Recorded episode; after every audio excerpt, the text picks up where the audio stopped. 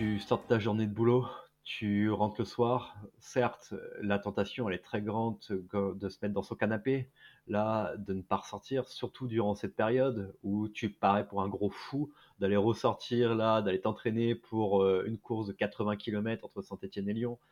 Mais tu trouves ton compte après, lorsque tu reviens de ta séance, tu as une fierté de ce que tu as fait qui est incomparable.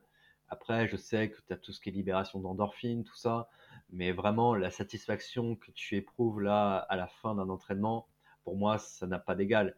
Et je vois aussi sur euh, mon diabète, ça m'a vraiment permis d'équilibrer encore plus mon diabète là cette année que les années précédentes. J'en suis venu certaines fois à baisser considérablement ma dose d'insuline parce que au fait euh, mon corps là acceptait en fait faisait beaucoup plus d'hypo et ça m'a demandé des adaptations mais des adaptations qui sont positives pour moi vraiment à long terme.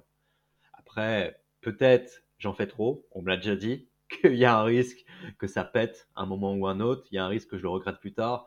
Mais je me dis vraiment j'ai qu'une vie, je pense que le diabète a vraiment contribué à ça, à cette idée de me dire là, putain, j'ai envie de le faire au fait. J'ai vraiment envie de courir là autant, j'ai vraiment envie de montrer que tu peux être diabétique, mais tu peux faire un sport comme ça à haut niveau.